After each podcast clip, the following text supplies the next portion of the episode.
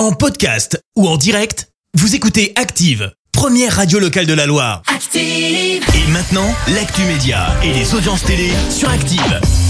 Allez, 9h31, on parle télé à la radio avec toi Clément si on jette un œil aux audiences France 2 en tête hier soir. Avec la série Astrid et Raphaël qui a rassemblé 3 millions de personnes, ça représente 16% de part d'audience. Derrière, on retrouve TF1 avec la série Doc. M6 complète le podium avec le retour de Pékin Express. Des chiffres et des lettres, la quotidienne, c'est terminé. Et oui, France 3 arrête donc le jeu tous les jours sur la chaîne. Il basculera le week-end, toujours sur France 3 à la rentrée de septembre. Autant dire que c'est un sacré chamboulement hein, dans le monde de la télé, parce que l'émission était en quotidienne depuis 1972. Et ouais, Oh là rien là. que ça. Euh, là, à la présentation, on retrouve toujours euh, Laurent Romeshko. Alors, qu'est-ce qui va remplacer des chiffres et des lettres? Eh ben, ce sera un nouveau jeu avec Cyril Ferraud. Le nom Duel en famille, le combat des régions.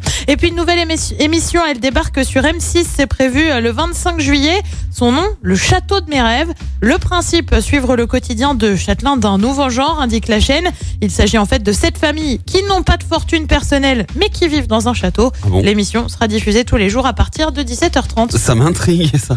Ça a l'air euh, atypique. Bah ouais, complètement. Et le programme ce soir c'est quoi? Sur TF1, on continue avec la 7 compagnie et donc la 7 compagnie au clair de lune. Sur France 2, euh, direction les Pyrénées avec Ahmed Silla pour Notaires inconnus. Sur France 5, on voyage aussi, mais à l'international, direction le Guatemala avec des trains pas comme les autres. Sur France 3, c'est la série La Stagiaire.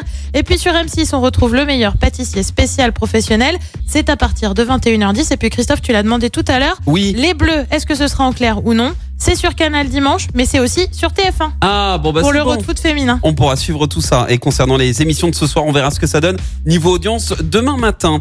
Retour des hits maintenant avec Harry Styles. Voici As It Was. Belle matinée. Merci, vous avez écouté Active Radio, la première radio locale de la Loire. Active.